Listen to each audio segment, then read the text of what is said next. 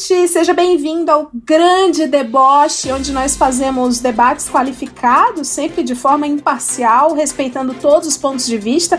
Hoje a gente trouxe aqui convidados especiais para falar do uso da Lei de Segurança Nacional para perseguir opositores do governo e da debandada que aconteceu nos ministérios. De um lado, a gente trouxe advogados criminalistas e analistas políticos, que são Marcelo Feller e Augusto de Arruda Botelho, e do outro, o senhor Luiz Patriota, um cidadão de bem, um cidadão cristão. Olá a todos. Bom, a pergunta do nosso debate, que vai abrir esse debate, diz o seguinte: O que você acha do ministro da Justiça colocar a Polícia Federal para investigar uma pessoa que chamou o presidente de Pequi Ruído? Eu sei, ouvinte, parece uma coisa da quinta série. Seu Luiz Patriota, a fala tá com o senhor. Lei de segurança nacional? Se é segurança, coisa boa. E se a lei tem que ser cumprida, eu acho que isso aí é inveja da oposição. Prender os outros está na lei. Se a polícia, que é um cargo pequeno, pode prender os outros, por que Bolsonaro, que é presidente, não poderia mandar prender quem critica ele? De lei eu entendo. Já fui preso mais de cinco vezes. Conheço todo mundo no tribunal, tô sempre lá. Você tá virando uma ditadura. Não deixa eu trabalhar. Acorda, menina!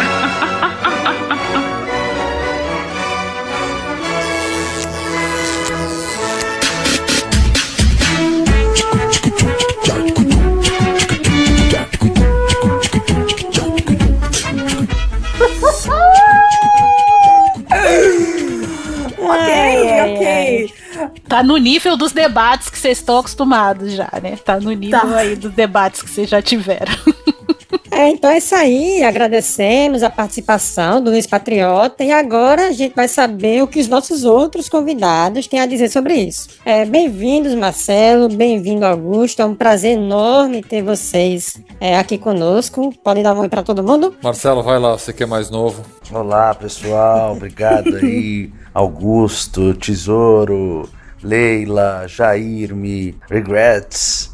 Prazer estar batendo papo com vocês. Eu acompanho todos vocês no Twitter. E o Augusto, amigo querido. Vambora, vamos bater papo. Vamos bater papo, gente.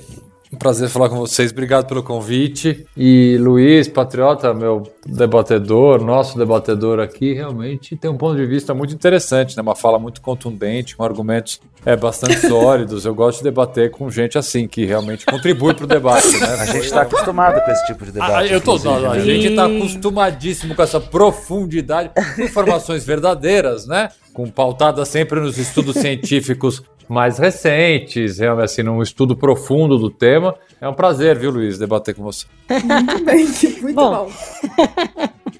Quem somos nós para julgar, não é mesmo? Quem somos? Bom, além do caso que a gente teve do cidadão que foi investigado por comparar Bolsonaro a um pique ruído, a gente teve outros casos de abuso de lei da segurança nacional que vem acontecendo de forma bem sistemática nos últimos meses. Quem não lembra, por exemplo, de quando ainda ex-juiz Sérgio Moro colocou a Polícia Federal para cima de um festival punk por causa que o, do nome da festa, que era Facada Fest. Ou então o Aroeira, que foi investigado por causa de uma charge. Teve também o jornalista Ricardo Noblar, que foi, foi investigado pela Polícia Federal. Recentemente, a gente teve também uma professora em Pernambuco, que foi investigada por causa de um outdoor crítico ao governo. E mais recentemente, a gente teve Ciro Gomes, que ele declarou que recebeu uma intimação da Polícia Federal para prestar um depoimento sobre um- uma crítica que ele fez ao presidente. E também a gente teve o Marcelo Fella, que está aqui conosco, que também foi alvo desse tipo de assédio, e o Felipe Neto. Aí, aproveitando que o Marcelo está aqui conosco, Marcelo, conta essa história pra gente, o que foi que aconteceu contigo? Vamos lá, vou contar a minha história então. É, eu fui chamado ali, fiquei pouco tempo, mas fui chamado para participar de algumas edições do Grande Debate da CNN. E num dos dias ali de debate, o tema, o abre do programa, era uma fala que o ministro Gilmar Mendes havia feito numa live em que ele falava que os militares estavam se associando a este genocídio, se referindo ao que estava acontecendo no Brasil. Isso era julho ou junho de 2020. E isso gerou um- uma rusga ali, um atrito com, com os militares e tal.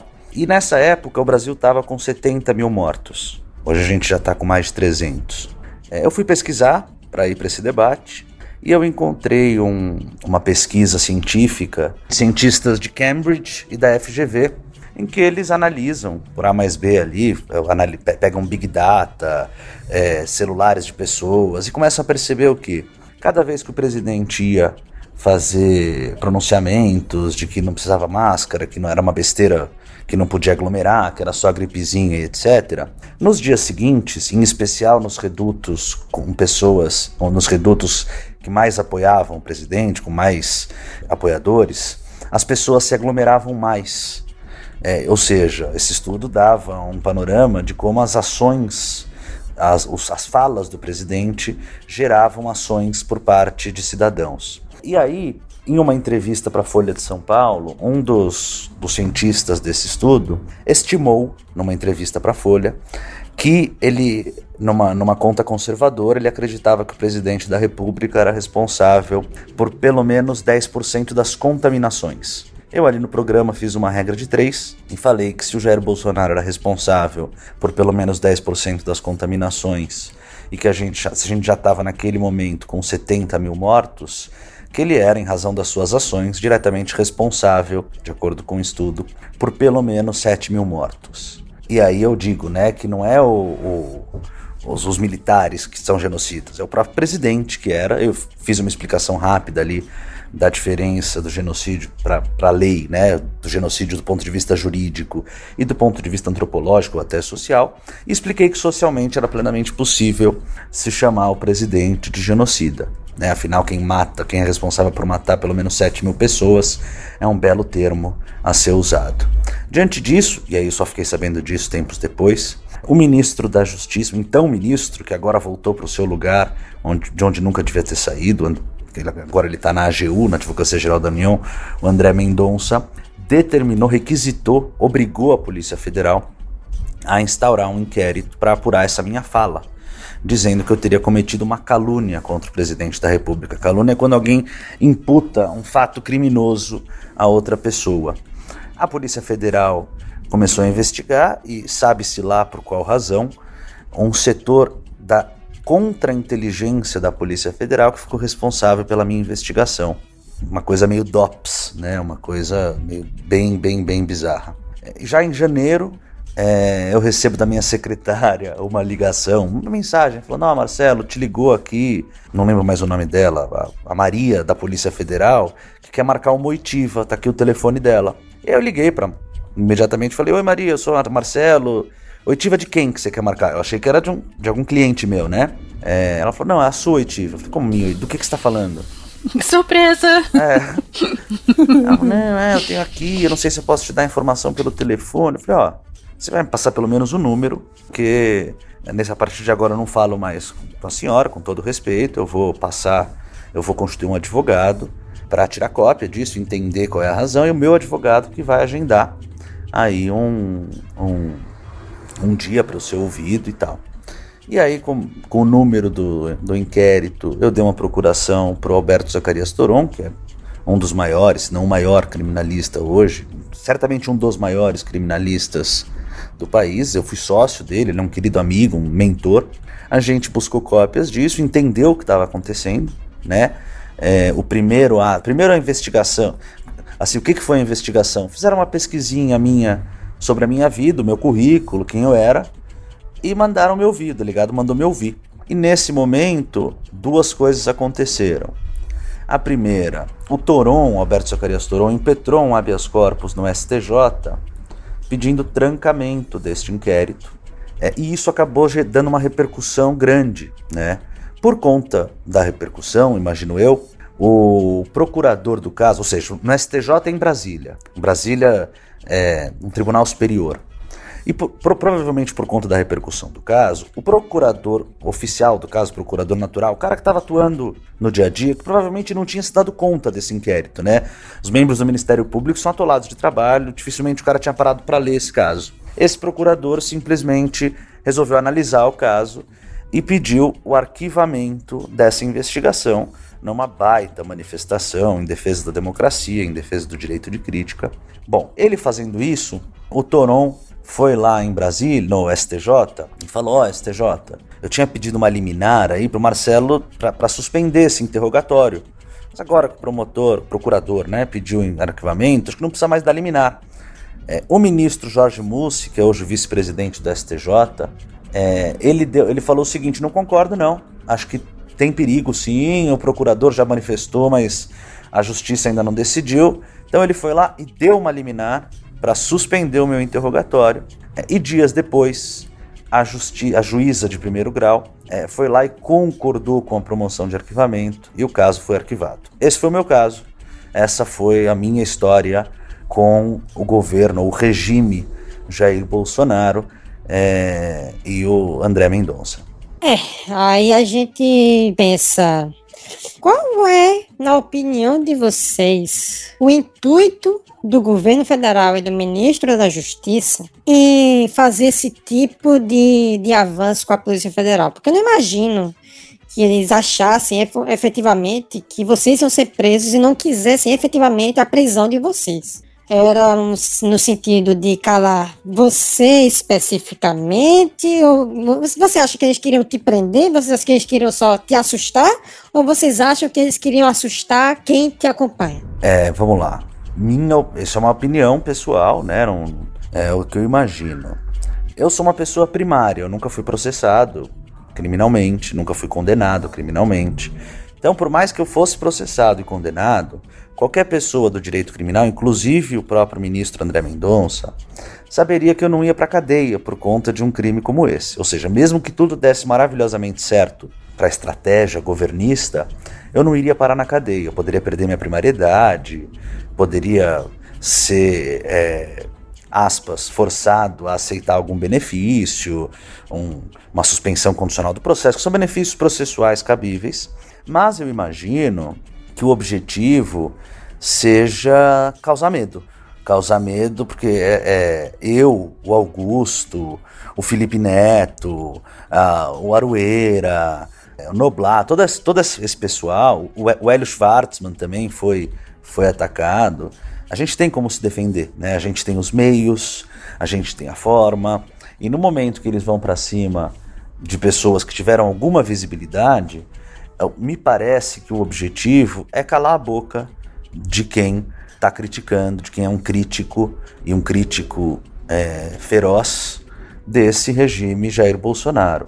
Essa é a minha impressão e tenho um pouco um sentimento de que se por um lado é, isso foi, isso é um pouco efetivo, a gente vê pessoas que têm medo de se manifestarem, de falarem e tal, por outro lado, também a gente não pode deixar de, de considerar que isso pode ter sido um grande tiro no pé do próprio governo. Quando eu falei é, do que o Jair Bolsonaro seria um genocida, acho que a única pessoa que tinha falado antes de mim esse termo tinha sido Gilmar Mendes. É, eu não estou dizendo que eu sou responsável pelo termo, longe de mim, mas uma das, um dos fatores que eu acho que fez as pessoas começarem a gritar, um dos tantos fatores, né? É justamente o fato do governo ter tentado silenciar o uso do termo, silenciar pela via penal, né, pela via autoritária, a crítica. E isso acabou gerando uma repercussão é, bastante grande, porque nos, isso, isso relembra, né, isso remonta à época da ditadura, que, que se publicava receita de bolo no jornal, que você tinha é, centros do próprio governo para autorizar ou não determinadas músicas, filmes, críticas, matérias, etc. Então eu tenho essa impressão, me parece que sim, o objetivo do governo era muito mais estratégico do que efetivamente acreditando que aquilo ia colar no Poder Judiciário, como até hoje não colou nenhuma vez. Aliás, ele colou, né? Me parece que eu não tenho acesso aos autos. No caso da facada Fest, parece-me que os rapazes, as pessoas responsáveis, foram denunciadas pelo Ministério Público Federal. É, no caso de Uberlândia, que é um caso bem preocupante, depois eu explico um pouco mais, não colou ainda nenhuma acusação formal, mas o inquérito está andando. E deixa eu só complementar um pouco, concordando integralmente com o que o Feller falou. Se a gente pegar a Lei de Segurança Nacional na história recente do nosso país, né, é uma lei que ela tem um, um histórico e um ranço, evidentemente, é, autoritário, né? Uma lei. São várias edições da Lei de Segurança Nacional. Ela é muito antiga, né? Mas se a gente pegar essa última versão, que é de 80 e poucos, 83, ainda sob um regime de exceção, ela tem origem em 1960 e poucos. Então é uma lei claramente criada dentro de um regime é, de exceção, de uma ditadura e que vem se prolongando no tempo. Mas se a gente for pegar a história recente do uso da Lei de Segurança Nacional, pouquíssimas vezes você tem ela sendo usada para aquilo que ela efetivamente se propõe a proteger. Quando a gente pensa numa lei criminal, tem uma, um termo jurídico que a gente usa, o bem jurídico tutelado. O que, que é isso? É o que, é que essa lei pretende preservar, proteger. Vamos pensar. Artigo 121, matar alguém. Qual é o bem jurídico tutelado? A vida, quer proteger a vida. Roubo, artigo 157. O que, que o roubo protege? O patrimônio de alguém e a, e a segurança também dessa pessoa, a integridade física dessa eu pessoa. Eu não sabia disso, não. Oh, desculpa, oh. gente, eu sou o alívio burro do, do programa. Eu não sabia dessas é, coisas, Toda não. lei penal ela tem um bem jurídico a ser protegido. A, a, os ah. artigos da Lei de Segurança Nacional elas têm um bem jurídico importante que são as instituições, né? o Estado Democrático de Direito.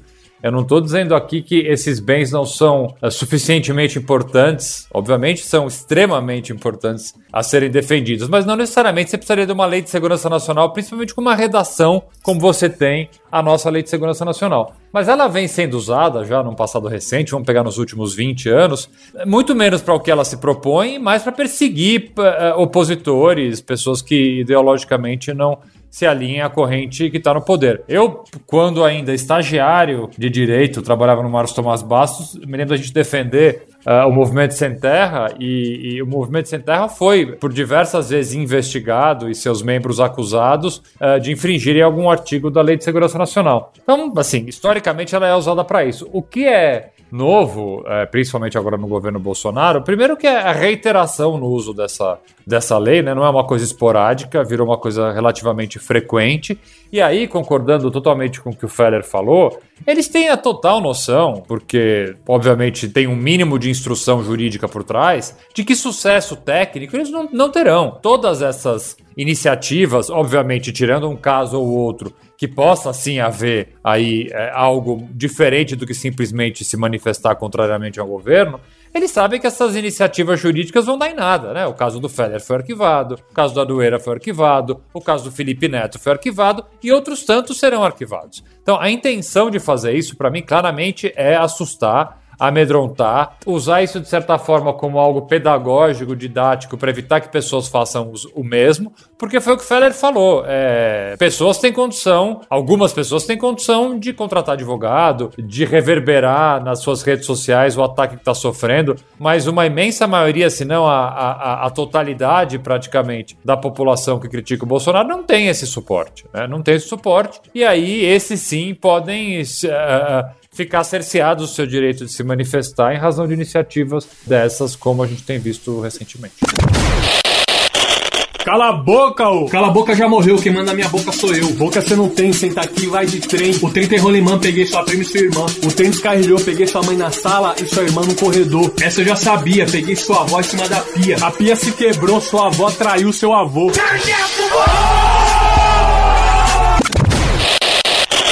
Mas, ô Augusto e Marcelo, a gente hoje também tá vendo um monte de procurador, um monte de juiz, grupo de advogados, né, se manifestando muito e muito vocalmente a favor do governo. Não existe também uma tentativa, de repente, de fazer alguma coisa colar, mesmo que seja em primeiro grau, sabendo que vai ser reformado depois num tribunal, para que o povo veja que a, aquilo pode acontecer e que de repente o tribunal, o Supremo, o não sei o que está contra o presidente porque reformou a, a decisão ou alguma coisa assim. Eu só acho que não vai dar tempo disso acontecer, porque você tem ações no Supremo já, você tem várias iniciativas. É, por exemplo, você tem habeas corpus preventivo para tratar uh, do tema específico de chamar o presidente de genocida. Você tem iniciativas de partidos políticos com ações de constitucionalidade para discutir a Lei de Segurança Nacional. Eu acho bem provável que o Supremo, de alguma forma, pelo menos esses habeas corpus que, que já foram apresentados, que eles se manifestem agora, próxima semana, daqui a pouquinho tempo. Então acho que não vai dar tempo de ter essa eventual, vamos supor assim, uma condenação em primeira instância. Acho que o Supremo deve colocar uma pedra nessa história eh, rapidamente. É o que eu acho, não sei, o Félix concorda. É, eu, eu, eu não, não tenho tanta certeza na rapidez, mas eu acho que o Supremo vai, vai analisar isso, porque isso está sendo utilizado é, sem nenhum comedimento. E, e, assim, trazendo um pouco de exemplo porque o Augusto falou, né? Como tem coisa que é importante você ter uma lei, aspas, de segurança nacional. Se a gente pegar o inquérito das fake news do Supremo, acho que qualquer advogado criminal vai ter um monte de crítica processual a este inquérito, tá? Mas eu vou deixar para essa fala aqui de lado o aspecto processual e vou pensar no mérito, ou seja, as condutas que estão sendo ali de fato investigadas. Se deveriam ou não deveriam estar sendo investigadas dessa forma ou não, a gente pode até falar disso depois, mas não é isso que eu vou falar agora. É, uma coisa é, vamos supor, eu não conheço a fundo o inquérito, até porque o inquérito é ultra sigiloso, mas vamos supor que alguém esteja investigado no inquérito das fake news por ter chamado, por ter xingado o ministro Alexandre de Moraes de xerife for só essa a acusação, a suspeita, esse inquérito, essa investigação vai ser absurda. Tanto quanto xingar o presidente Bolsonaro de genocida é, é, é um, um, um direito, aspas, de crítica que as pessoas públicas estão mais sujeitas a receber, é, como que xingar, se criticar um ministro do Supremo, uma coisa pontual, uma coisa, ó, é um xerife, é um autoritário, Pode discordar, pode concordar, mas me parece que não se deveria, né, não sei se utiliza, mas que não deveria ser utilizada a Lei de Segurança Nacional para esse fim. Agora, por outro lado, imaginem, e isso é o que a, imprensa pelo menos destaca, é, a informação de que pessoas estão se articulando para fechar o Supremo Tribunal Federal. Porra, isso é grave para um caralho. É, isso sim. Imagina que alguém esteja se articulando para matar o Jair Bolsonaro. Essa pessoa tem que ser investigada. Essa pessoa não necessariamente vai ser punida, porque a, a mero pensamento de uma coisa não é criminosa, mas se essa pessoa estiver de fato articulando para pôr em prática um plano desse, para afastar o presidente Bolsonaro, por mais que eu o critique, eu tenha na, na, na mais baixa conta, o cara foi um, é um presidente eleito né?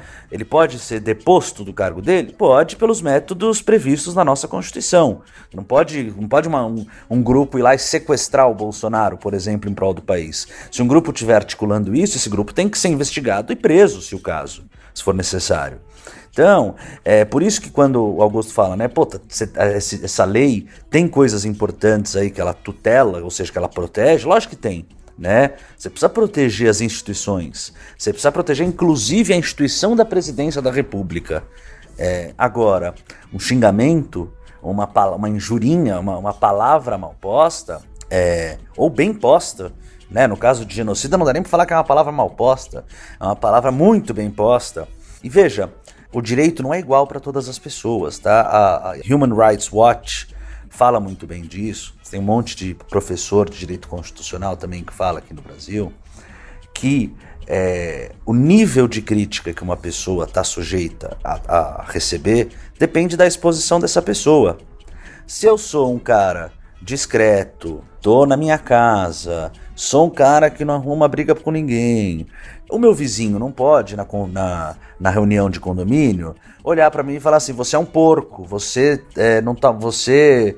É, sei lá, falar qualquer ofensa para mim. Agora, ele não poderia fazer isso. É, é, seria possivelmente um crime e, e possivelmente um ilícito civil, um, uma ilegalidade. Agora, se eu sou o síndico do prédio e os condôminos não estão satisfeitos com a minha gestão, eles podem, têm todo o direito de falar: olha, você está sendo um síndico desleixado, porque depende da, do papel que eu exerço, do papel onde eu estou. Um presidente da República, ele está no, no, no, no, máximo né, da exposição. A, as ações de um presidente da República refletem na vida de absolutamente todos os brasileiros. É absolutamente natural e Inclusive, é, isso deve ser estimulado, a crítica. A oposição deve ser estimulada em qualquer governo que se diga republicano. Hum, tem que segurar a marimba. Tá, mas não pode chamar o vizinho de porco, não. Não, não pode. Não pode. Mas você, vai, você vai, mas aí não, você não pode, você vai ter que contratar a gente aqui para te defender. É. tem sempre que fazer uma reflexão e eu vou. Ouvinte, não cai a taxa de retenção, não seja esse, esse arrombadinho. No final do programa vai ter uma reflexão para você sobre isso. Mas e se a gente falar assim, nossa, o meu vizinho ele tem um alinhamento muito simi- similar com os suínos, né? Processar. É, melhorou um pouco. Como, como, seu, como, é como seu advogado, eu diria que melhorou a situação um pouco. É assim, que- é assim que o Ciro Gomes sai das coisas. É desse jeitinho. E pronto, um filho desse faz isso. Augusto, essa iniciativa, então, que você está participando, ou criou junto com o Felipe Neto, que é a, a Cala Boca Já Morreu. Como é que foi ah, o surgimento, é, a ideia e em que pé que essa iniciativa tá? Se vocês já receberam, entendeu? Já tem denúncia, já estão defendendo gente? Assim, eu sei que não, não pode discutir os casos, mas dá um, um panorama aí pra gente. Só pontuar que uma- o Feller falou agora há pouco que o governo dá um tiro no pé quando faz esse tipo de coisa e não tem tiro no pé maior do que é, essa reviravolta que aconteceu depois de. Provocar o maior YouTube do país, né? Pois é, aí mexeu um amigo com um cara que tem recurso e tem vontade e tem alcance para fazer uma, uma Eu contra-investida. tenho um fandom que eu não mexo é no Minecraft. E é um cara que não para de pensar. Como é que começou Cala a Boca Já Morreu? Começou de um jeito, no mínimo, curioso. Eu acordo bem, eu acordo cedo quase todos os, os dias. E tinha um recado do Felipe Neto no meu celular de três da manhã. Um áudio longo, longo, longo. Eu já fiquei puto da vida. Eu falei, ai, caramba, áudio Nossa, longo. ele é desses, é. Tipo, É seis, desses, é sete desses. minutos de áudio. É longo, era um podcast. Era um podcast ótimo. E ele eh, tava super preocupado, óbvio, com razão, basicamente na linha do que eu falei pra vocês. Eu consigo me defender, eu tenho um advogado, ele tem um baita advogado, que é um professor, que é o André Perequimanes, do Rio de Janeiro, que arquivou o caso dele rapidamente, mas ele é o Felipe Neto, né? Assim, além dele ter condição financeira de contratar um excelente advogado, ele tem, obviamente, uma, uma, uma exposição que o protege de certa forma, o atinge, mas ao mesmo tempo o protege.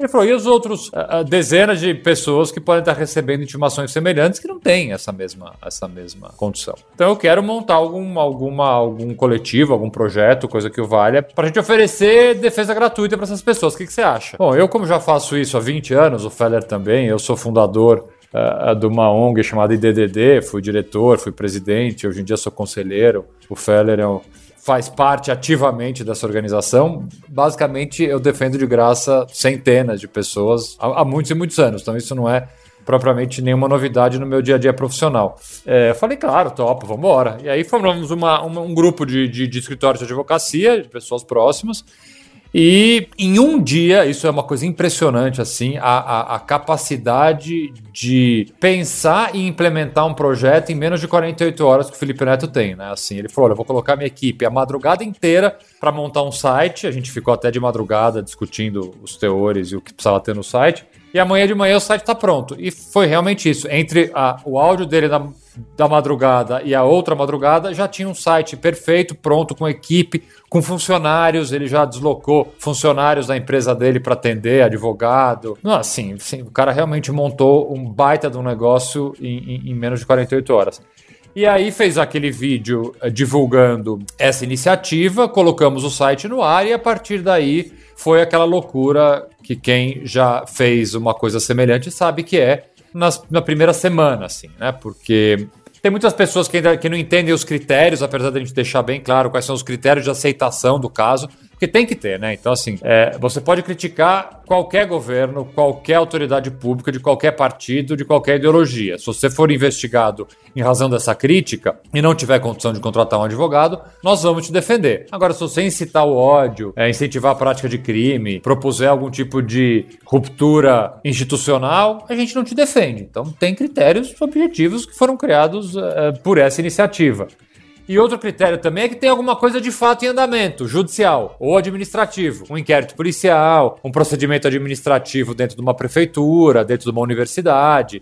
Não basta simplesmente alguém numa rede social falar, ah, eu vou te processar. A gente não vai te atender nesse caso. Você precisa realmente ter já algo concreto pela frente. Então são vários filtros, vários critérios que dentro desse site e dentro da equipe, que agora que virou uma equipe bastante grande, são cerca de 40 pessoas já trabalhando nesse projeto, a gente vai fazendo os filtros e aí vão chegando casos que efetivamente a gente pode defender, pode atuar e já estamos atuando em vários, em vários casos é, concretos de pessoas sendo efetivamente perseguidas e processadas simplesmente por terem se manifestado. Esse foi o maior tiro no pé mesmo, do jeito que o Marcelo falou, porque provocou todo um movimento de, enfim, e a gente vai vendo nos estados também grupos de advogados que vêm, independente né, do, da, da iniciativa de vocês, que vem se oferecendo, olha, se você tiver aqui no Piauí, se você tiver em tal estado, cidade, Não, pode foi, me procurar. Assim, eu, eu, vou falar, foi, foi, foi emocionante assim a receptividade uhum. que nós tivemos. Ex-ministros do Supremo, mais de um se, se, se voluntariaram para trabalhar no projeto. Grandes escritórios do Brasil inteiro entraram em contato com a gente. Membros do Ministério Público estadual e federal apoiando, dizendo realmente isso não pode acontecer. Então, assim, foi, foi um alento nesses momentos tão difíceis, né? Assim, assim é, um, é uma porrada atrás da outra. É, assim, é, então, qualquer respiro de, de, de uma notícia boa é, aquece, porque, assim, não sei vocês, mas eu, eu tô precisando de boas notícias na minha vida. Sim, porque... ainda mais vindo de advogados, né? Que o povo xinga tanto advogado, fala tão mal de é, advogado. Falar isso. Augusto, não fala que tá difícil, não, que vocês são a nossa última esperança. Fala que tá tudo bem. Mas, ó, deixa eu fazer um comentário que eu não sei se o Augusto concorda ou não. Ih, a gente vai debater aqui? Não, mas acho que você vai concordar, Augusto. Chegou a hora, chegou a hora. Aqui é todo mundo nível Caio Coppola, todo mundo meio raso. Eu só queria explicar para quem tá nos ouvindo que é o seguinte, mais do que um tiro no pé, eu vou explicar para vocês os aspectos legais da questão, para depois concluir com vocês, com quem está nos ouvindo me acompanhando. Vamos lá. Primeiro, primeira premissa legal que, assim, qualquer menino, menina, garoto tá na, tá na primeira, primeiro ano da faculdade de Direito sabe. Não, tem, tem uns caras que fizeram a faculdade de Direito inteira e não sabem, né? Então, mas... A gente pode citar nomes aqui, mas... A gente já viu que a gente não pode presumir muita coisa. Não pode falar nome, fala genocídio. É, uma investigação por um crime contra a segurança nacional é uma investigação que vai ser feita pela Justiça Federal, Polícia Federal. Só para vocês entenderem como isso é básico, em que tipo de caso a Polícia Federal ou a Justiça Federal atuam? Nos casos em que a União, o a, a, a, a nação tem interesse. Se está tá investigando um crime contra a segurança nacional, é evidente que a União, que a, a nação, teria em tese interesse, e isso está na lei, tá? Não é nenhuma coisa. Você, tem um monte de, de decisão nesse sentido. Segundo ponto, uma breve explicação aqui sobre os crimes de calúnia, difamação e injúria. Eu prometo não te tentar ser o menos técnico possível. Calúnia é quando você fala que alguém cometeu crime. Não basta você falar, ah, o fulano é um assassino. Não, você precisa falar, o fulano matou o cicrano. Segundo, difamação, você fala que a pessoa fez um fato, mas esse fato é, é pega mal para a pessoa.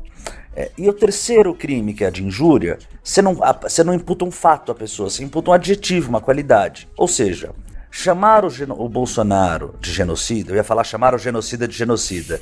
Chamar o genocida de genocida. É, chamar o genocida de genocida, você está imputando ao genocida o adjetivo genocida. Isso é, um, isso é, quando muito, uma injúria. Uma injúria não tem previsão na Lei de Segurança Nacional. Você não tem injúria que a lei da segurança nacional pune. Você tem a injúria do Código Penal. E essa você só investiga quando a vítima é o presidente da República. Você só investiga quando o ministro da Justiça, era o André Mendonça, quando ele assim determina. Senão você não investiga por esse crime. Bom, agora que vocês sabem tudo isso, e isso assim, isso não é, nossa, direito penal avançado. Não, isso é beabá de direito penal, tá? Sabendo tudo isso, é, vamos pensar que no caso do Felipe Neto, não é que o ministro da Justiça pediu a investigação dele, que o Carluxo pediu a investigação de, de, do, do Felipe Neto na Polícia Federal. O Carluxo pegou o delegado que ele escolheu a dedo, é escolhido, pegou um delegado que já tinha um histórico de ser amiguinho da família tá? O porquê que esse delegado é amiguinho da família, eu não sei, mas adoraria ver uma investigação para saber se esse delegado é que tipo de outros contatos ele tem com a família, com a milícia e com outras famílias do Rio de Janeiro.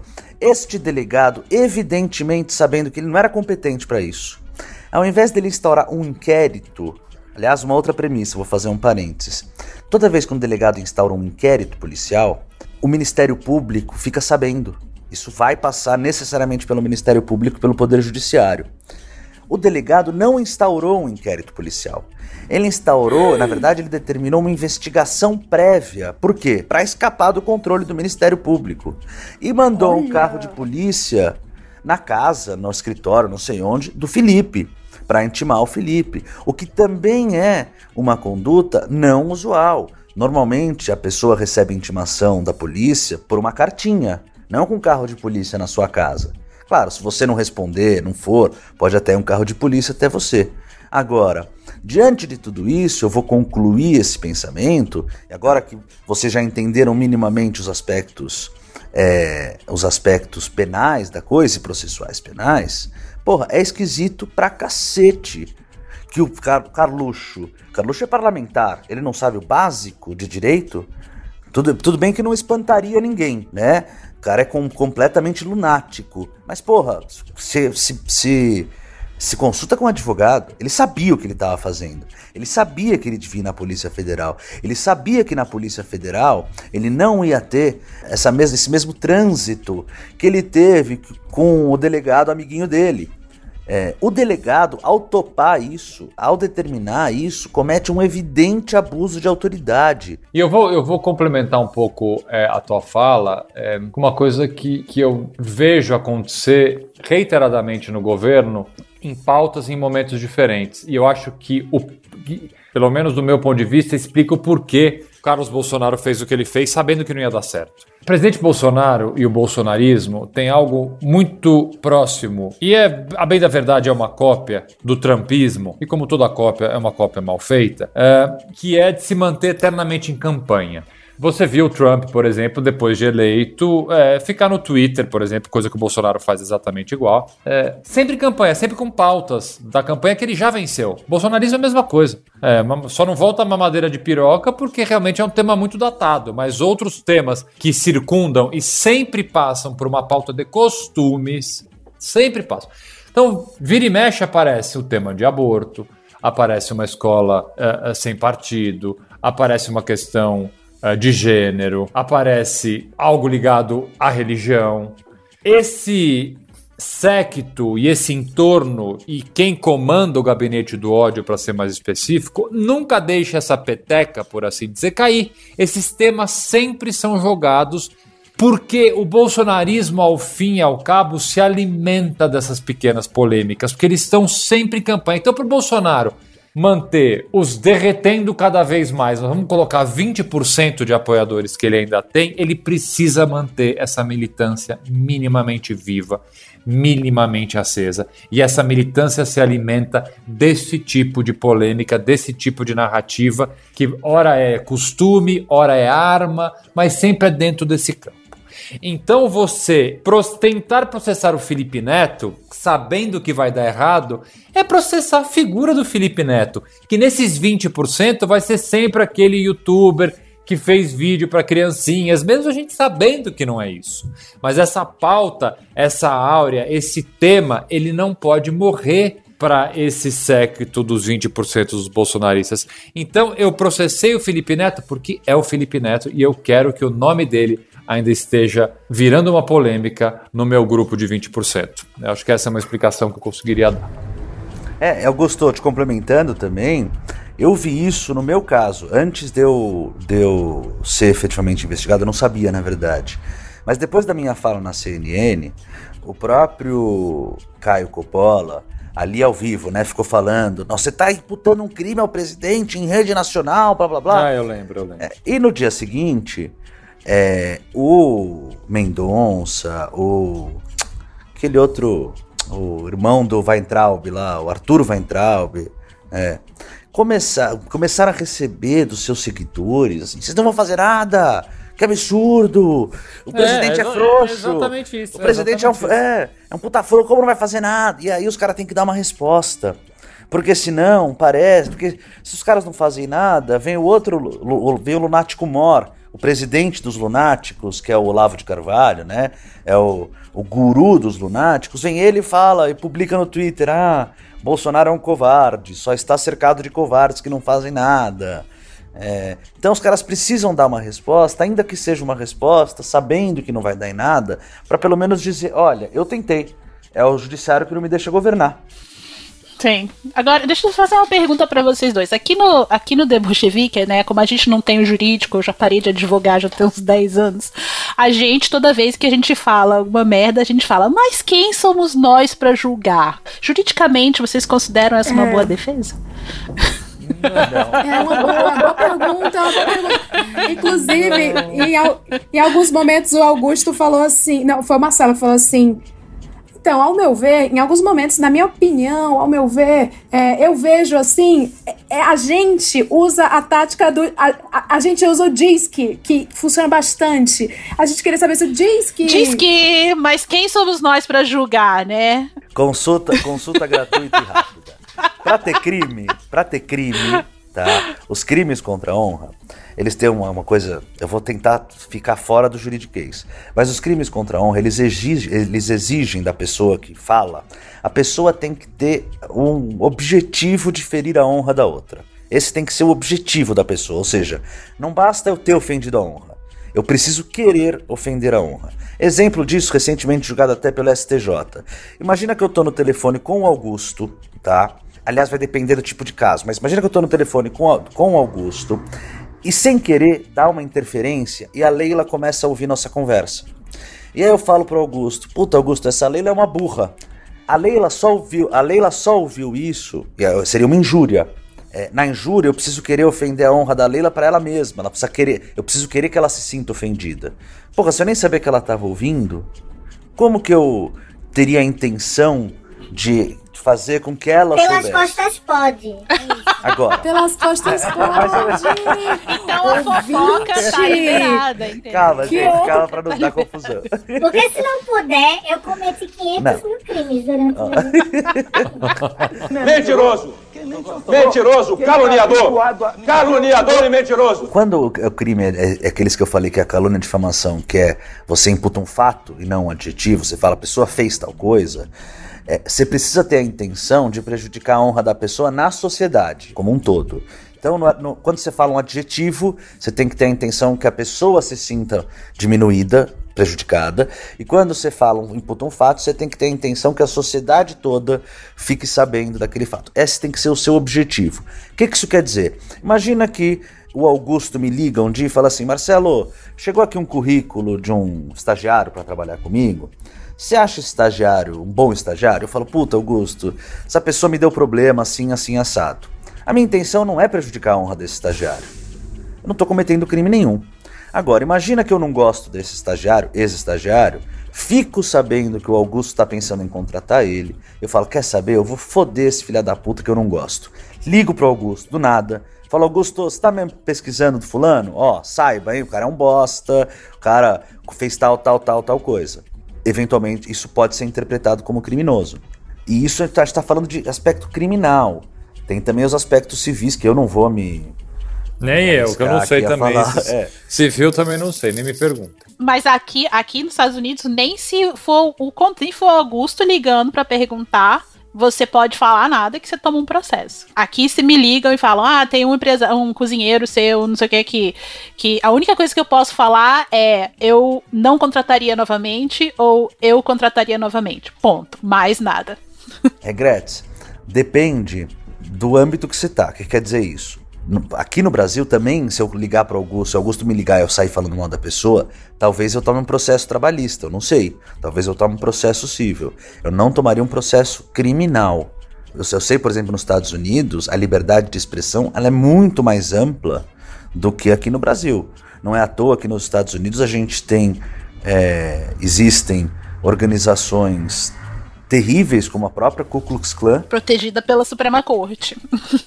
que é protegida pela suposta liberdade de expressão, ou seja, eles podem ser, na, na legislação americana, eles podem ser supremacistas raciais, desde que eles não estimulem a prática de crimes, o que no Brasil é impensável, pela nossa lei, pela nossa Constituição. Aqui, alguém que defende uma supremacia branca, isso é cana né? A pessoa que é a pessoa que É mesmo? Deveria ser, né? É. Poxa, que não interessante. sei se vai em cana, efetivamente, vai depender das condições da pessoa, mas é crime, é crime. Tá. É, Marcelo, eu posso colocar uma situação hipotética aqui, tá? Uma situação completamente hipotética. Super hipotética deve Certo, ser. ó, imagina só que tá um cara, de repente ele tá numa. Aí tá, no, tá aparecendo na câmera, e aí notando que tá aparecendo na câmera, ele faz um gesto. Que esse gesto, coincidentemente, ele é muito usado por, por supremacistas brancos. Aí, imagina, hipoteticamente, que esse cara, ele tem na página lá do perfil dele uma frase que abre o manifesto de um supremacista branco que matou um monte de gente na Nova Zelândia. E, hipoteticamente, imagina que o, o supremacista fez o mesmo, o mesmo símbolo que o cara fez na frente das câmeras. Imagina também que esse cara, ele também repete esse gesto inúmeras vezes nas redes sociais dele. E, e aí, a gente pode dizer que uma pessoa dessa, ela é supremacista branca? Ó, acho que vai depender da roupa que estiver usando, porque, por exemplo, se tiver de terno, vai que tá ajeitando a bagatela. Depende da circunstância. Ah, pô. Era isso que eu ia dizer. O pessoal tá implicando com o cara só porque o cara é ajeitado. Deixa eu fazer uma observação que eu, que eu ah, acho sobre esse caso hipotético. Se esse senhor ou senhora, se ele negar, depois de todas essas evidências, porque não é exclusivamente pelo que você está relatando um fato isolado, pontual. São vários fatos em conjunto. E se mesmo confrontado com esses fatos, essa pessoa negar, ela na verdade ela vai repetir algo que é bastante conhecido. Todo supremacista, todo racista é no final das contas, no final da história, um baita de um covarde. É um baita de um covarde que consegue ou num anonimato de uma rede social ou de certa forma amparado por uma turba, né? Por um grupo, por um movimento, se sentir confortável e muito seguro para fazer esse tipo e ter esse tipo de posicionamento racista supremacista. Quando é confrontado sozinho, fora do bando, ele se acovarda. Isso se a gente pegar eh, na literatura e na história de casos como esse, isso é muito frequente. Eles são muito ferozes em grupo. Quando confrontados sozinhos, negam, dizem: como assim? Eu tenho amigos negros. Eu até já namorei uma judia. Eu sou judeu, até eu sou cristão, mas eu também sou judeu. Como assim eu posso ser é supremacista? boa. que horror! Eu uso emoji, eu uso emoji de eu Israel, no, no sábado eu não pego nem elevador, gente. Como assim você tá me chamando de supremacista? Então, é, uma característica do supremacista é a covardia. Bom, mas quem somos nós pra julgar, né? E a, e, e a hipotética, Às né? vezes o cara tava se ajeitando. As pessoas são vaidosas, entendeu? Ele tava só se ajeitando. E, ele, e o poema lá, às vezes o cara gosta de poesia, ele é eclético. Quando você posta um sextor, é, é praticamente um shabat. Ai, ai. Bom, mas já, já nesse bonde aí, a gente pode aproveitar e ir mo- enveredando aqui para outra coisa, que foi o quê? Essa situação hipotética, ela realmente ela aconteceu numa reunião no Senado que estava sabatinando o Ernesto Araújo, que estava num embate muito grande com o Senado, que no fim das contas, eh, no fim das contas levou à demissão dele porque ele bateu de frente com a Cátia Abreu e quem bate de frente com a Cátia Abreu não sobrevive para contar a história. Que, que já, que, que digam as eu ia fazer uma árvores, né? piada, eu ia deixar pra lá. Não faz não, Jair. me- Se for com ela, não faz não. A gente tem que gravar ainda muito programa. E aí, na- e aí nesse, nesse rolê que ele foi demitido, foi, uma, foi o bonde inteiro, porque acabou sendo demitido ele, o ministro da Defesa, o ministro da Justiça virou a AGU, que, é que como bem o Fela disse, era onde ele devia estar desde o começo. É, mudou mais o que, gente? A Secretaria de Governo e a Secretaria de a secretária do MEC mudou um monte de coisa e hum, talvez uma das coisas eh, mais importantes junto à mudança do Ministério de Relações Exteriores que foi eh, o comando das Forças Armadas foi todo alterado e até agora está uma, uma discussão se foi é, os caras que pediram demissão ou se eles foram demitidos pelo presidente porque não gostaram de eles não terem apoiado a sanha golpista dele nos últimos, nas, nos últimos dias. Antes de eu, de eu, perguntar a opinião de vocês, eu só vou deixar uma coisa aqui, que eu inclusive vi o Leandro Demora comentando nas redes sociais, que é o seguinte alguma coisa aconteceu. Alguma coisa muito grande aconteceu nos últimos dois ou três dias para que o comando inteiro das Forças Armadas seja ou demitido ou peça é, tenha disponibilizado o cargo. E até agora, essa coisa espe específica não apareceu. Então, fica aí na mente, no imaginário popular, o que foi que aconteceu que, que levou a essa, a essa situação toda que a gente está tá vendo agora e aí, eu acho que a gente quer saber como vocês estão enxergando isso tudo que está acontecendo.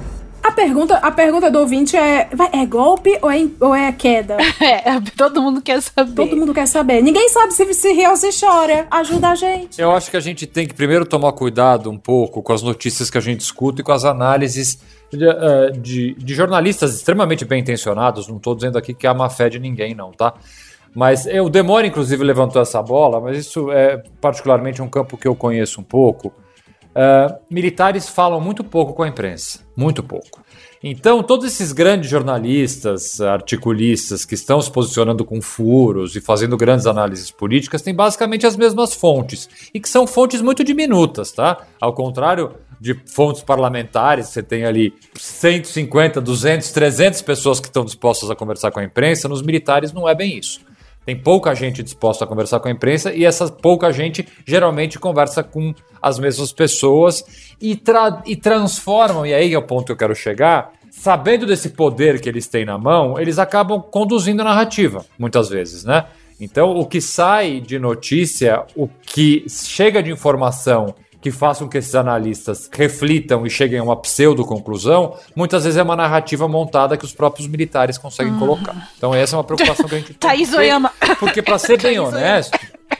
É, então, para ser bem honesto, é, não dá para não dá para apostar com um mínimo de segurança em nada do que aconteceu, porque tem realmente informações e peças desse tabuleiro, vamos colocar assim, que estão faltando. Estão faltando, né? A postura do governo em alterar alguns nomes, você pode ter uma explicação óbvia de que está fazendo uma cena ao centrão, está querendo lotear cargo, mas alguns nomes ali na troca não, não fizeram muito sentido. E menos sentido ainda foi a saída 24 horas, nem 24 horas, mas sei lá, 16, 18 horas depois, dos três principais líderes das Forças Armadas, sem uma explicação muito concreta. Eu acho que este ponto ele está bastante nebuloso. Né? O, o que fez com que Pujol, que é o mais importante, que é o, o comandante do exército, né? É, é, eu acho que essa é a figura que tem um peso enorme nesse, nesse organograma e um peso enorme nessa equação, o que fez Pujol é, é, abandonar o governo federal é essa a principal, na minha opinião, peça que está faltando para que a gente consiga ter uma conclusão minimamente razoável. Ainda é, sujeito a estar tá bastante errado. Ó, oh, mas vocês são vocês são especialistas. A gente tem um outro expertise que é de Zé Povinho, né? E na qualidade de Zé Povinho, a gente analisou a carta do. a nota oficial do Fernando Azevedo Silva. E a gente achou coisa lá que aí, óbvio que já ficou fervilhando em grupos de Telegram e eu já fiz meu papel de disseminar também a fake news, que é achar que ele tava dando um recado na entrelinha. Vocês não sentiram isso, não, gente? É, pode Quando ser. saiu o primeiro, que ele falou assim. Quem, ó, quem assiste Big Brother sabe que a, que a irmã da Thaís falou pra ela assim: um beijo meu e do Luca, que foi um jeito dela falar. Luca é o ex-namorado da Thaís, foi um jeito dela falar que minha filha, para de se arrastar pelo fio, que tem um cara aqui fora por você. Enfim, o Fernando Azevedo Silva fez a mesma coisa na nota dele de. na nota oficial para a imprensa. Ele disse assim: Neste período, preservei as Forças Armadas como instituições de, instituições de Estado. Eu entendi como beijo meio do Luca. Não sei você. É análise do não dito. Tem que analisar o que é dito na carta e o que não é dito, entendeu? É, gente. Eu vou, eu vou, na verdade, concordar com o Augusto, mas trazendo inclusive o que ele hoje. É, a fala dele no Twitter até, que ele é, fala que o Bolsonaro está enfraquecido. De fato, não dá para saber se teve uma tentativa de golpe, não dá para saber se os, o, a alta cúpula das forças militares pediram para sair ou se foram demitidas, foram. Essas coisas a gente não consegue saber. Mas fato é, vamos lá. Com relação aos militares, ficou evidente, evidente o, o, o, o, genocida, né, que sempre fica falando como os militares estão do lado dele, fica colocando um monte de militar no governo, tentando vender a impressão de que os militares são fiadores do regime é, genocida do genocida. É, ficou evidente que definitivamente não é bem assim. Que ele pode ter até é, alguns apoios aqui e ali, mas Cara, pra você conseguir dar um golpe, as pessoas têm que. Os, os outros militares, quem vai participar da articulação de um golpe, tem que estar tá seguro de que vai rolar o golpe, de que você vai conseguir. Porque senão você vai, você vai pra cadeia. Simples assim. Se não der certo, se você tentar e não for vitorioso, é cana para você. Então, quando. Então, eu fico imaginando o policial militar de, do, da Bahia, por exemplo. Ah, vou pensar em fazer motim, vou pensar em tentar depor o governador, o Rui Costa ele precisa ter a certeza que vai dar certo. E se ele acha que talvez, se ele, policial militar, for para cima do governador, ele vai tomar, ele vai receber um ataque das forças militares, do exército, por exemplo, da aeronáutica, ou, ou é, ele vai pensar dez vezes antes, antes de virar uma pessoa subversiva. Então, nas Forças Armadas ficou evidente que o genocida não tem tanta força como o que ele propaga. E no Centrão, seja no Senado, seja na Câmara, o que eu acho que está ficando claro para todo mundo é que a cada dia que passa, o aluguel do Centrão fica mais caro. O Centrão está colocando o Bolsonaro hora de joelhos, hora de quatro, pelado e fazendo o que o Centrão quer. Então, um dia depois, uma, menos de uma semana depois, menos de uma semana depois que o Ernesto, nosso é, vice-lunático mor, né? É, aficionado pelo, pelo Olavo, que mandou uma carta de demissão falando, senhor presidente, querido chefe. Que isso, né? Chefinho? o cara é uma tosquice. Amado mestre. É, amado mestre, é isso. Estimado Esse... guru. Rolando lero, né? Rolando lero.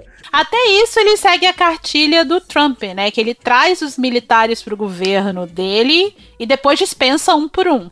E ele acha que ele tem um apoio quando não é bem assim. Eu não sei se ele acha, eu acho que. Bom, não sei nem se ele acha, mas menos de uma semana depois que o Senado deu uma sova, cagou na cabeça do amado mestre, é, o amado mestre caiu. Querido chefe, tô fora, né? Ou seja, é, caiu porque alguma coisa aconteceu. É, você não sabe? Foi uma previsão aqui do, do Bolshevik. A gente tem a boca santa tá? Toda previsão que a gente faz no final dos episódios acontecem. E tem as duas ao mesmo tempo do Tesoureiros é. que falou: em janeiro, não, não dou dois meses vai cair Pazuelo e Ernesto. Oi! Um atrás do outro. Sim, caiu. Ah, eu vou apostar no que é certo já, no que é mais seguro, que eu acho que Pazuzu vai cair e eu acho que Ernestão vai junto. Eu mandei logo duas, hein? Mandou duas. Levanta a mão pro alto e sente o rajadão. É, vocês vão fazer essa previsão já já, tá? Inclusive. Deixa eu trazer um, um elemento para essa discussão que isso eu acho bastante preocupante, para dizer o mínimo. Estão é, faltando peças e informações para que a gente possa ter uma conclusão um pouco mais crível, isso é evidente. Mas a tentativa do governo, já frustrada hoje, mas que eles não vão desistir, de emplacar essa lei de mobilização nacional é algo que efetivamente me preocupa, porque foge um pouco do campo do bastidor e é simplesmente tentar colocar no Congresso uma forma de aumentar o controle do presidente em uma série, em uma série de, de, de, de possibilidades, né? Porque não sei se vocês tiveram é, é, é, a curiosidade de ler esse projeto de lei da mobilização nacional, realmente aumenta em muito. Fala-se num aumento de comando das polícias militares, eu tenho um pouco de dúvida em relação à, redação se permitiria isso ou não, mas o fato é que centraliza muito mais, ainda que por um período de tempo curto, porque ela precisaria de uma aprovação do Congresso, mas em momentos de recesso o Congresso pode só uh, uh, ratificar posteriormente.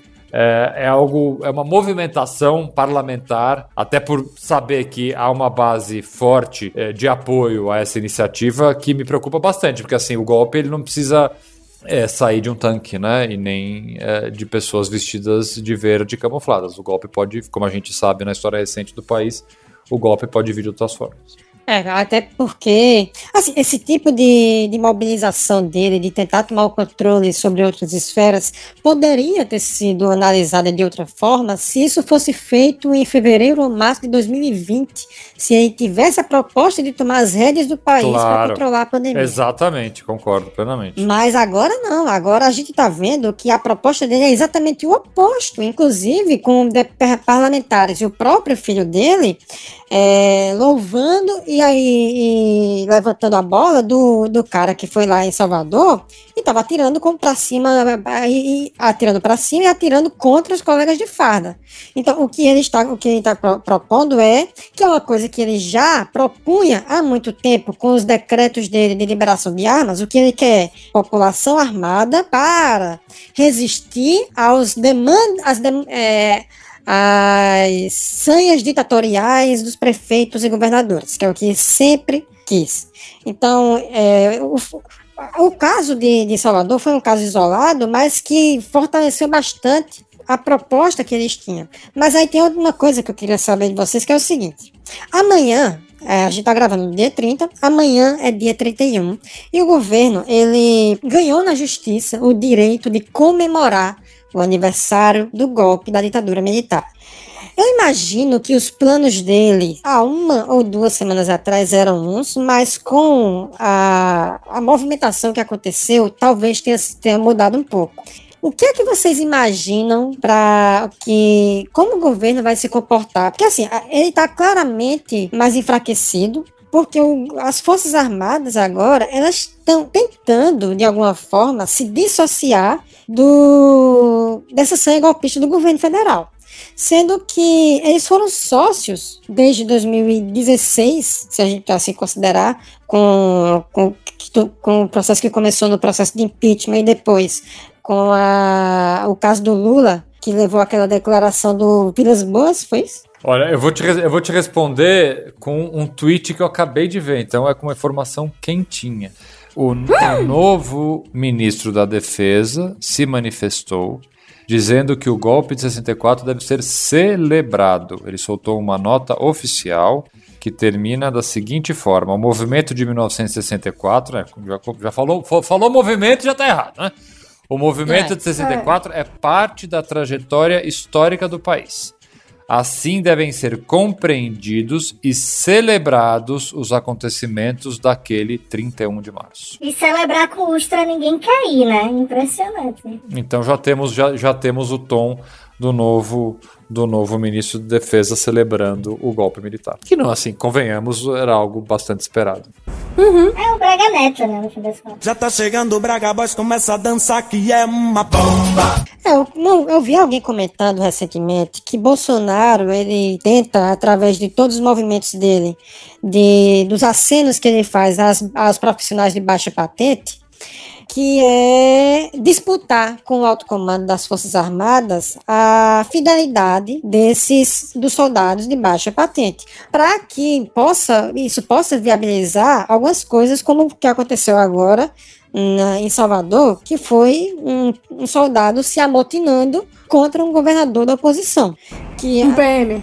É, o, o policial militar. Ele se amotinou contra o governador de oposição. Então, é, é, esse, esse, essa investidura que ele faz em cima do. com esse discurso, não só através dele diretamente, como também através de, dos seus é, aliados, como por exemplo o próprio Olavo de Carvalho, que já liberou aquele curso de filosofia dele para os policiais militares do Brasil inteiro gratuitamente. Aí a gente vai saber se isso é ou não realmente gratuito, vai, vai Deus saber.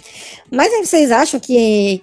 Porque a, a gente está vendo agora, pelo menos, o comando das Forças Armadas se colocando contra a politização do, do Exército.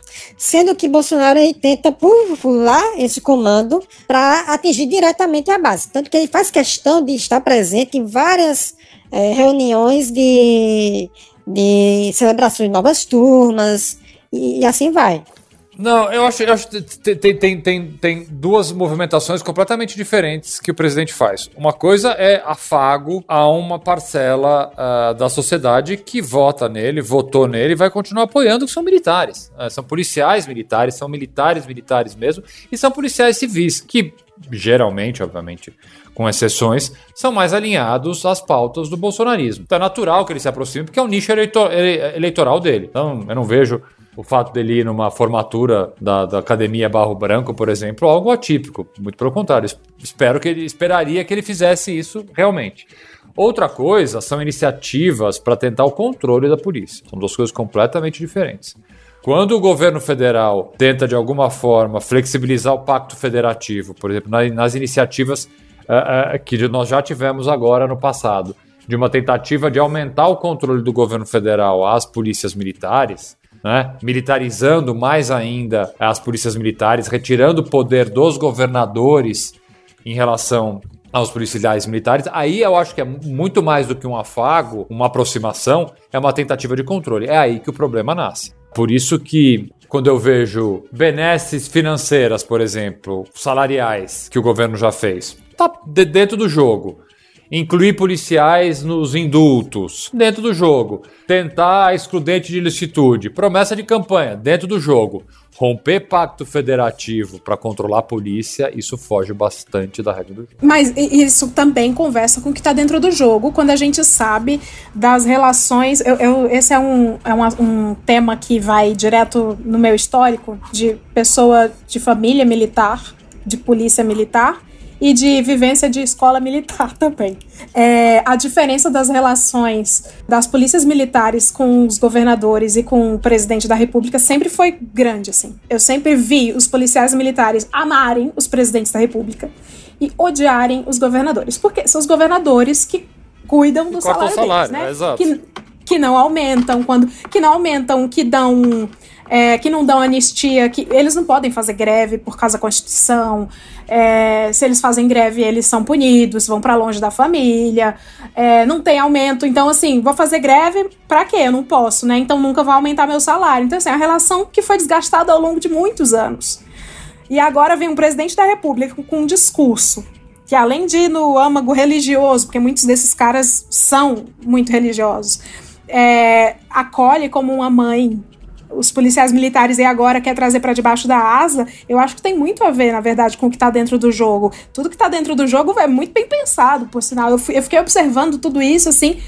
Os, os, meus irmãos amam esse homem. E assim como amavam o Lula. Isso é bizarro. Não dá para entender. Dá, mas dá. É, é dinheiro, é o salário. Tenho minhas dúvidas se ainda acreditam nessa, nessa coisa messiânica, se de fato tem tanto militar e policial militar que, que apoia ele, ou se é uma, ainda que de baixa patente, ou, que, ou se isso está no, no, mesmo grau das outras carreiras, porque é, o Bolsonaro passou seus 30 anos como deputado e não fez absolutamente nada pelos policiais, né?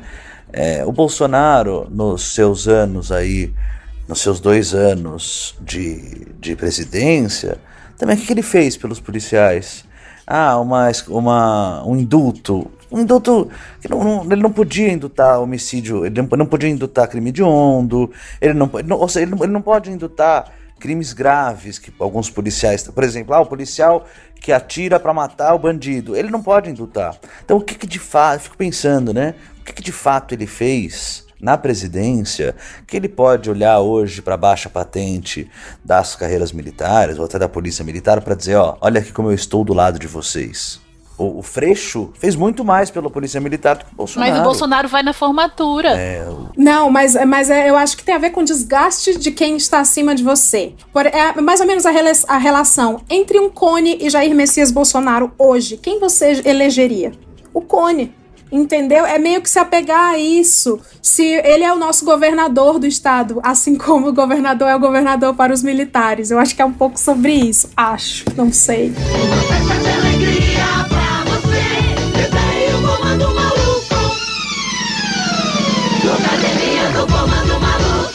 Aqui sempre a gente fecha com esses três blocos. Os três blocos são o seguinte: Jair me arrependia certa. Qual qual o cheiro de todos os convidados? Ou seja, qual perfume que os convidados usam? Meu Deus, eu fico... Não, Agora você. eu sou um cachorro. Ah, vai, deixa essa bola quicando aí, você ver. A gente faz perguntas que não tem nada a ver com o tema, mas que os, os ouvintes querem saber. E aí a gente faz as previsões do que, que a gente acha que vai acontecer num futuro próximo. E já tô falando, nesse programa aqui é o Rajadão. A gente faz previsão e acontece. As perguntas. Vocês têm per já, já tem as perguntas de vocês, Jair, Mi, Leila, Tesoureiro? Eu tenho. Digamos que vocês estão numa quermesse. O pratinho de vocês só pode ter direito a três guarnições. Quais seriam e por quê? Uma quermesse é igual um. É, aleatoriamente, assim, tem um prato, tem uma barraquinha lá, pratinhos. Aí tem várias coisas, né? Tem arroz, feijão, creme de galinha, tem maionese, várias comidas, assim. E você paga o valor de 7 reais. E você tem direito somente a três coisas no prato. O que seria? Pode ser doce e salgado no mesmo prato? Pode. Vai, Feller, o que você quer comer? Ah, eu comeria. Eu pegaria um arroz, feijão e uma paçoca. Arroz, feijão, porque, puta, arroz, feijão é, é ouro. e a paçoquinha também, só pra dar aquela, aquela doçura.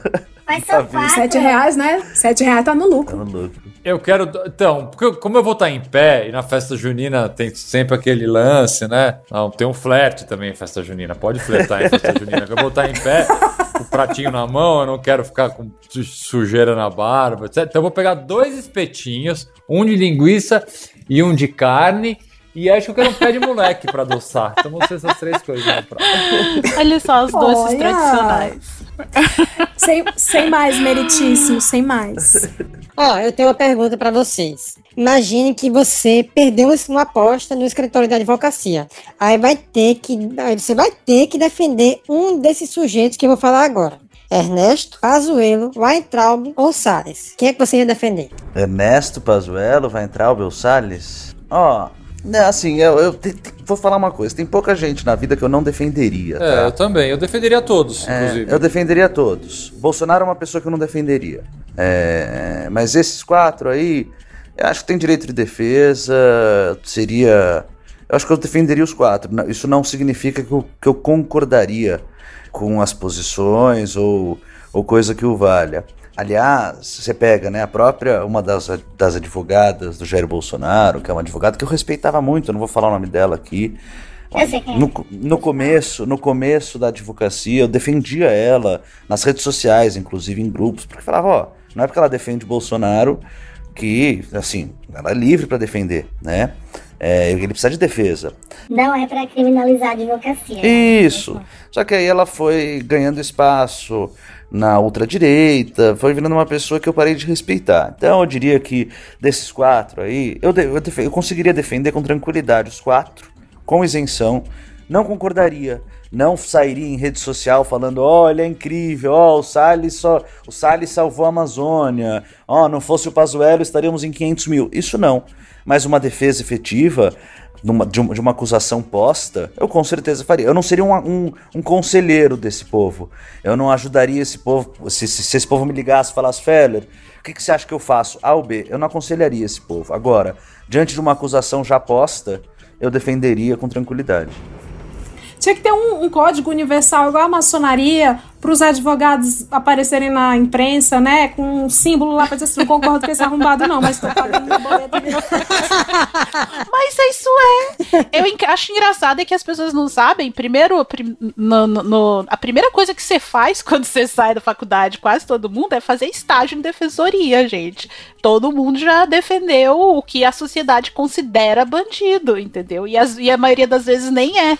Então, assim. hum, É, e mesmo quando é, e mesmo quando é, são pessoas, tá? É, puta, o que, o que eu já defendi, o que o Augusto já defendeu, de gente que cometeu atos bárbaros. E a gente defende, nesse instituto, por exemplo, que o Augusto falou, que é o IDDD, gente defende de graça, inclusive. né? Quantas vezes, Augusto, eu mesmo é, já fui nomeado para defender homem que matou a mulher por feminicídio, porque a mulher achou que a mulher estava traindo e foi lá e matou. Isso não significa que eu concordo com a postura, isso não significa que eu acho legal o que o cara fez, nada disso, pelo contrário, abomino. Mas isso significa que esse cara merece uma, uma, uma defesa efetiva e que se ele for considerado culpado, se tiver prova suficiente para dizer que foi ele que cometeu aquele crime, que ele seja é, punido na medida da sua culpa. Só isso que significa. Isso é muito interessante. Isso é muito interessante porque vai de encontro a, a um discurso punitivista de, de muita gente que acha que as pessoas, por simplesmente por serem criminosas, não têm direito a, a, a, a defesa que vai mensurar o tamanho da, da pena que ele vai, vai, vai, vai receber. Né? É interessante, tesouro, porque a gente só sabe se a pessoa é criminosa ou não depois que tem um julgamento, né? E aí, eu vi uma história esses dias. Esses dias faleceu um grande, uma grande figura, o ex-desembargador Antônio Carlos Malheiros. Ele era desembargador, uma grande figura. Sugiro, sugiro até que todos os nossos ouvintes aí do podcast joguem no Google, no YouTube o nome dele e assistam o TED que ele deu, porque ele era uma figura realmente espetacular. Eu vi esses dias. Ele era advogado e há 30 anos, 25 anos, ele tinha virado desembargador. Ele foi nomeado pelo Quinto Constitucional. E ele, eu, vi uma aluna dele contando é, que numa aula perguntou para ele, professor, ele dava aulas, ele era um cara muito forte nos direitos humanos, puta figura, recomendo vivamente. E uma aluna estava contando que perguntou para ele numa aula, professor, você como advogado, quando você era advogado, você defenderia tal coisa? E ele respondeu, olha, o dia que eu passei a julgar os meus clientes, eu virei juiz, eu não podia mais ser advogado. Ah. É, que eu acho que é um pouco a postura do advogado, né? A gente não está ali para julgar os nossos clientes, tem, tem, tem o juiz para isso, né? A gente está ali para ouvir, para indicar um caminho de defesa que, que faça, que, né? Dizer, ó, é, o caminho é esse, a, as regras são essas, o que pode acontecer é isso. Muitas vezes o, o cliente, o, o, a pessoa acusada tem algumas opções é, de caminhos, de percursos. É, vai confessar, não vai, vai aceitar um benefício, não vai. Hoje em dia, né, vai fazer colaboração premiada, não vai. E se tiver prova suficiente para condenar a pessoa, ela vai ser condenada e a vida segue. Hum. Quem somos nós para julgar? Esse é nosso Se não jurídico. tiver, também, se não tiver prova, por mais que a gente saiba, ah, fulano eu sei que é culpado, mas não tinha prova, vai ser absolvido, porque o Estado falhou ao pedir a, a punição dessa pessoa.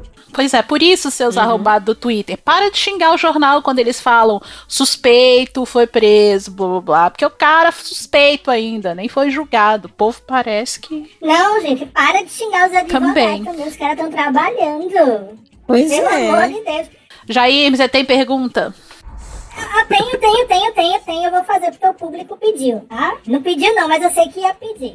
Como foi, se quiserem cortar depois, podem cortar, mas como foi dividir o mesmo oxigênio que Caio Coppola? Eu que dividi mais tempo, posso falar tranquilamente. Bastava respirar fundo, gente. É... Não fedia, não?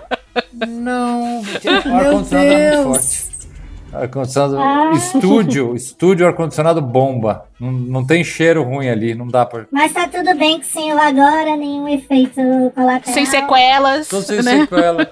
Gente, é assim, é, obviamente, pra quem tava do outro lado ouvindo, às vezes a irritação é, era grande, porque às vezes é, é bastante complicado você debater com a negação de fatos, né? Debater ideias, debater é, posicionamentos diferentes, é normal e é até incentivado. Agora, debater negacionismo, debater negação é, é algo muito difícil. É, mas assim, eu, de certa forma, entendi que o meu papel ali, e o papel do Feller também foi semelhante, só demorou menos tempo, era simplesmente não deixar com que esse discurso ficasse sozinho no ar. Um contraponto, você não precisava concordar comigo, mas você tinha que ter pelo menos a certeza de que aquilo que eu estava falando, ele era fruto do estudo, ele era fruto de um dado concreto, de uma pesquisa, de um relatório, de uma informação, de uma fonte confiável e não simplesmente daquilo que eu acho. Eu acho que o, o- meu desafio ali era, era contrapor o achismo, contrapor muitas vezes a mentira, um- a informação equivocada. E a partir do momento que você se dispõe a fazer isso, tem que respirar e saber que se você fosse irritar toda vez que o outro lado fala alguma coisa que você sabe que não é verdade, é, aí é, fica muito difícil. Não, vocês dois foram elegantes demais, gente. Nem ele merecia aquela elegância toda, não. E pois é, A minha crítica é só que não teve uma revirada de olho como a Prioli, que entregou vários memes. Vocês não entregaram 100% o que o Brasil precisa. Vocês foram elegantes Eu bom demais. de Mas, meme. enfim, fica a crítica construtiva aí. Vamos prever o futuro? Ai, o melhor momento, o salto rajadão da Pablo Vittar, editor. Levanta a mão pro alto e sente o rajadão. Agora é a hora que as coisas acontecem. Vocês não sentem, mas essa energia tá pairando uma energia misteriosa no ar. É a energia de Caio Copa, tô zoando. É a energia de previsões do futuro para o nosso Brasil. Pode dizer o que vier à sua mente agora. Vai acontecer. Não sei, pode ser viagem? Pode, mas acontece. É bizarro. Começa aí, eu vou pensar ainda na minha previsão. Eu estou entregando para o universo ainda. Ai, meu E Deus. pode ser qualquer coisa, porque o que vale é você, você solta a previsão e o The Bolchevique toma conta do resto. Entendeu? A minha previsão é que o Palmeiras vai ser campeão do mundo mais uma vez. Seremos bimundiais. Essa é a minha previsão para 2021 Palmeiras bimundial. Ai, Deus, olha a ilusão. Eita, eita. Infelizmente, não é sobre política e nem vai ter. Atenção, seguidores corintianos que, entendeu, estão tristes agora com essa informação. Ah, Ninguém é perfeito, entendeu? Ele é bonito e é inteligente, é simpático, porém é palmeirense. Augusto, deixa eu só fazer minha previsão com você. Vamos lá. A minha previsão. A minha, Marcelo, Bolsonaro cai esse ano, tá? Ele cai esse ano. Todos os dias eu acordo com essa certeza. Ele cai. Levanta a mão pro alto e sente o rajadão. Eu acho que diante do caos que se instala cada vez mais, é, eu acho difícil cair o presidente, lamentavelmente.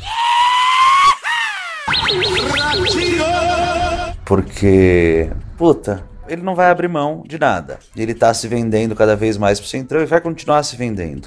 Ele é um apaixonado pelo poder, um fetichista por estar no poder e vai fazer o que for necessário, vai abrir a perna tanto quanto for necessário para se manter no poder.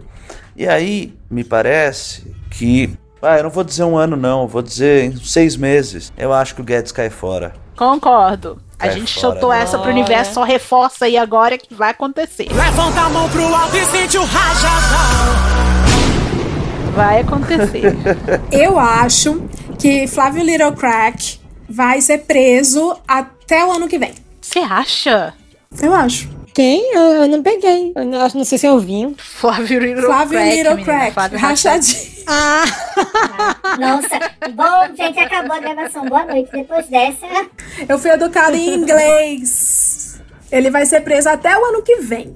Não sei o mês, não sei, mas assim, no ar. Levanta a mão pro alto e sente o rajadão.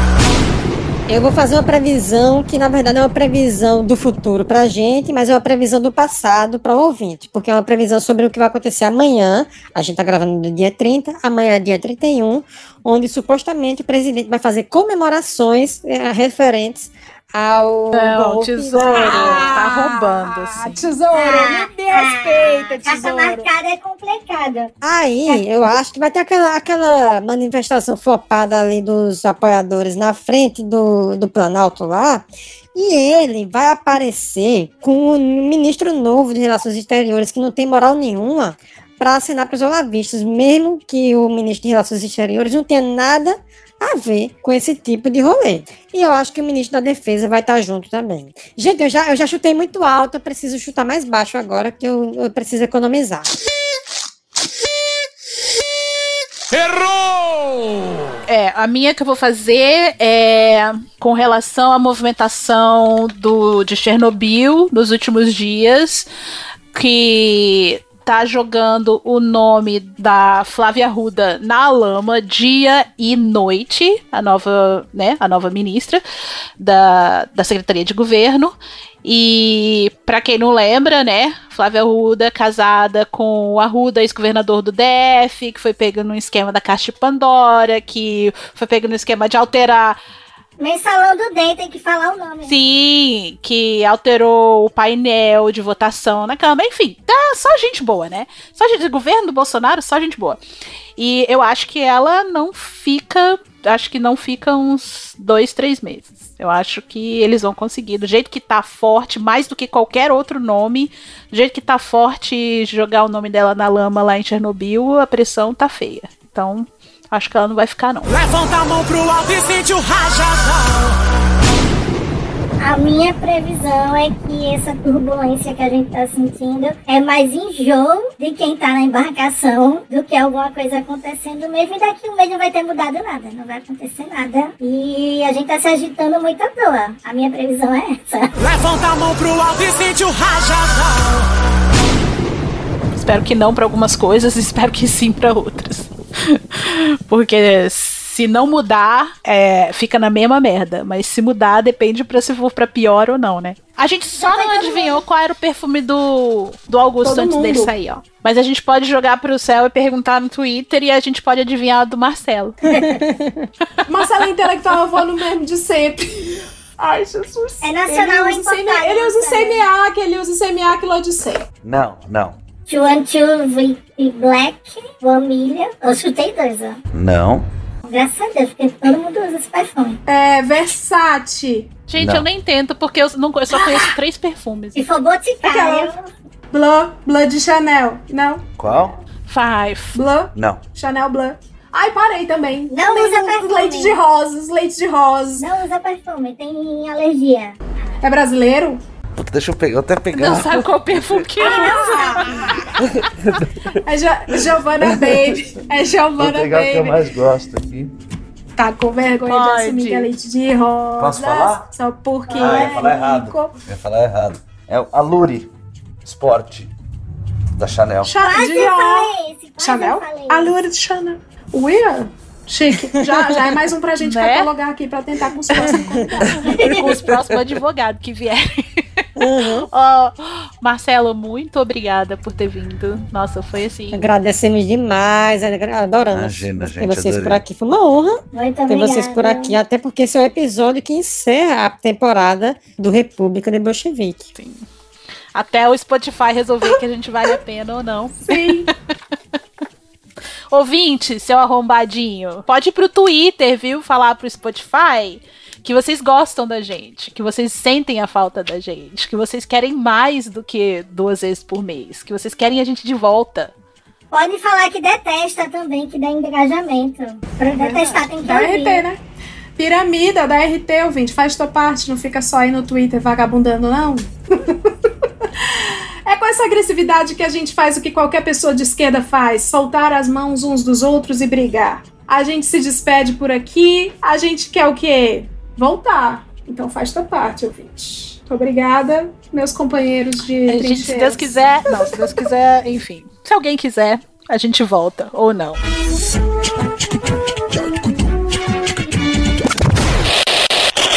Bom, então vamos aqui para a nossa pergunta final, nosso grande deboche de hoje.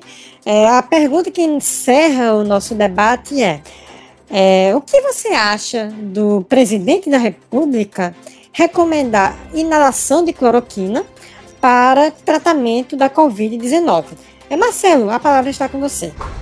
Tesouro, eu não sei o que, que, o, que, que o Luiz Patriota acha, é, mas eu diria que é mais um dos atos deslocados aí do nosso presidente que dá a impressão a todos nós é, que tem de fato uma Bom, política deu de morte. tempo já, a gente agradece. É, infelizmente, É, muito obrigada. tempo já acabou. é, A gente agora vai ouvir o outro lado, que é muito importante. A gente ouvir os dois lados para a gente conseguir construir um debate é, bem equilibrado, né, ouvinte? Então a gente vai deixar a palavra agora com o Luiz Patriota. Eu concordo plenamente. Eu vou adorar experimentar e inalar esse remédio.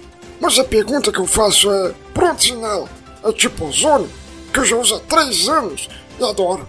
Toda semana meu médico Carlos Alberto vem aplicar em mim. É uma delícia. Mas eu acho que só porque o medicamento é ineficaz não significa que ele não funciona. Quem toma e não se cura é por falta de fé. Pastor fala pra mim.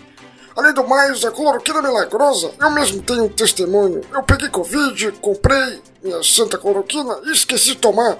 E depois de um tempo, já curado, eu achei ela em casa. E a única suposição que existe para esse caso é milagre. Só de ter ela em casa já me curou. O que vocês querem mais que isso? em forma de inalação é top. Eu não sabia que tinha, eu já uso em comprimido e xarope. Tem até sabor péssimo, é uma delícia, como toda semana.